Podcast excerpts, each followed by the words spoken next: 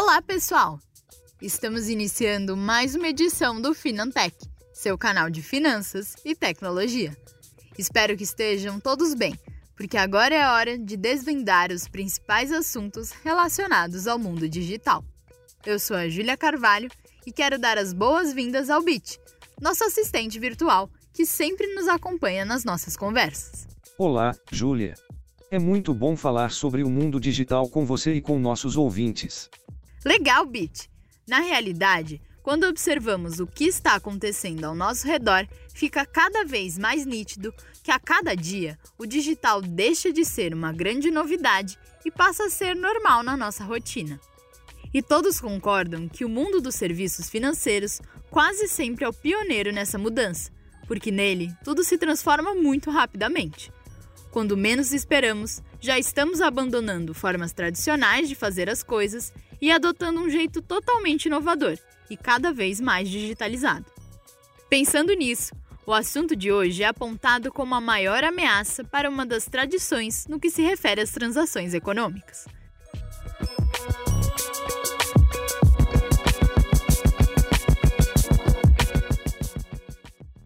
Então, conte para os nossos ouvintes que assunto é esse, Bit?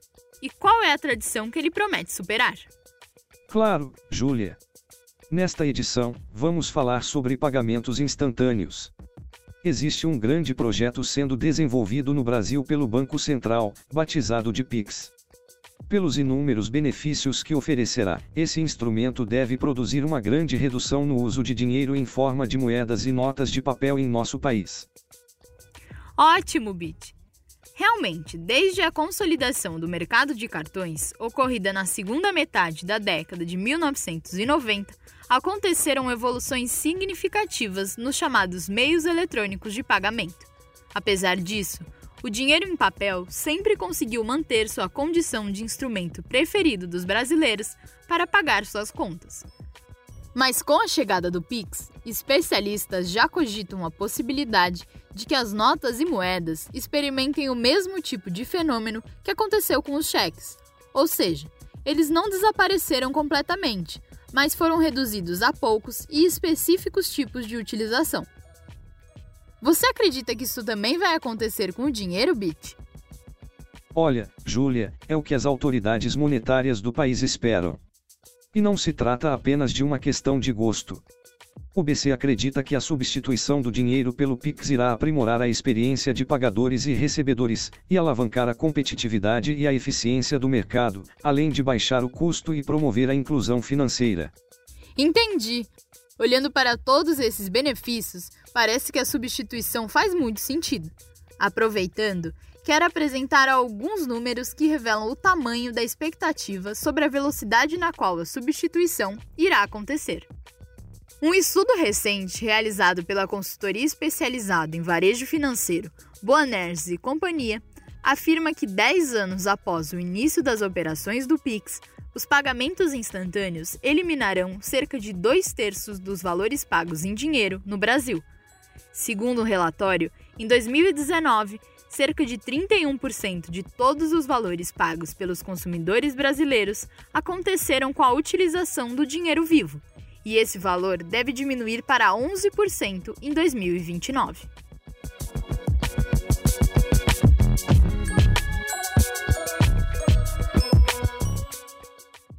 Puxa, Júlia.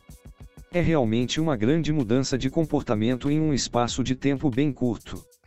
Mas acho que seria interessante nós explicarmos agora para o nosso ouvinte o que é, na prática, o Pix e como ele vai funcionar. Claro, vamos lá!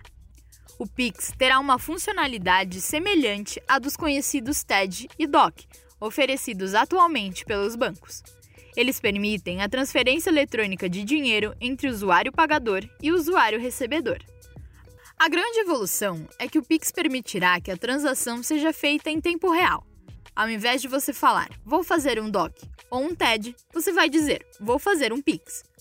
Outra diferença é que sua utilização estará disponível 24 horas por dia, 7 dias por semana, todos os dias do ano, inclusive em domingos e feriados.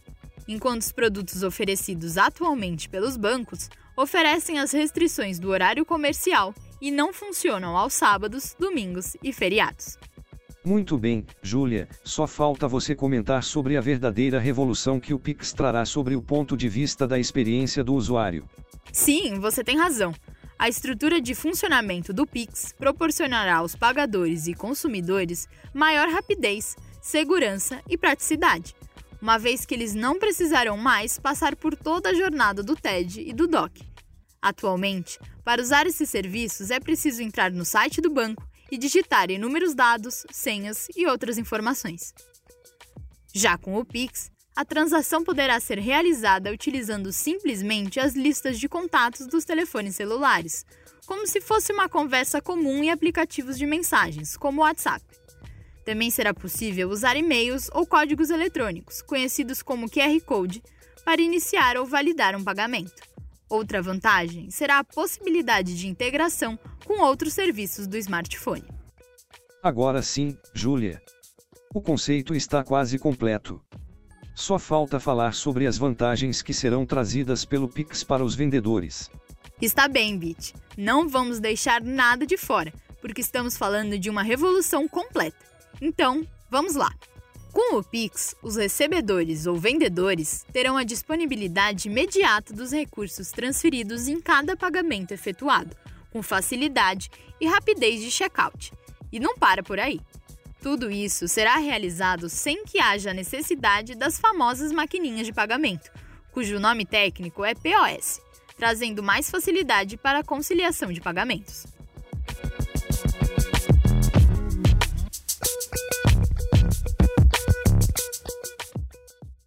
Perfeito, Júlia. Todos estes aspectos do Pix representam uma nova era para a indústria de pagamentos brasileira, marcada por um cenário de convivência entre cartões, mobile e pagamentos instantâneos. Pois é, não resta dúvida sobre o impacto deste novo meio de pagamento. Outro ponto importante é o processo para a implantação do Pix.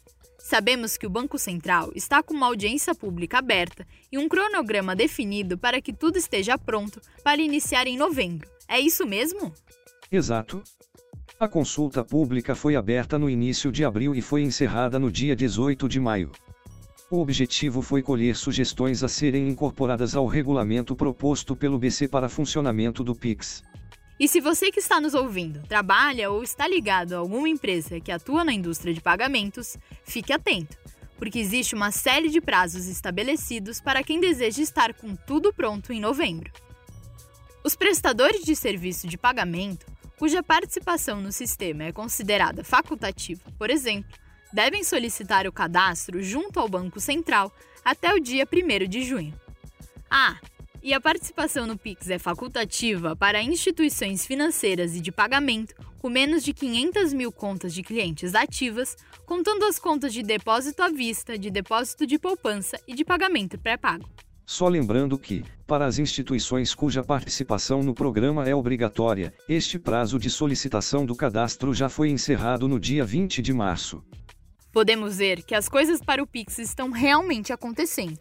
Isso nos leva a pensar que esse tipo de revolução, que já é realidade em outros países, chegará ao Brasil mais rápido do que podemos imaginar. Embora ainda falte muito trabalho pela frente, Júlia, este é um movimento sem volta. E o melhor de tudo é que estaremos atentos para desvendar todos os novos movimentos aqui no Finantech. Se você se interessa por Pix e pagamentos instantâneos, é só ficar ligado aqui, porque esse é seu canal de tecnologia e finanças. Se alguma coisa importante estiver acontecendo, vamos nos informar, conversar e decifrar juntos.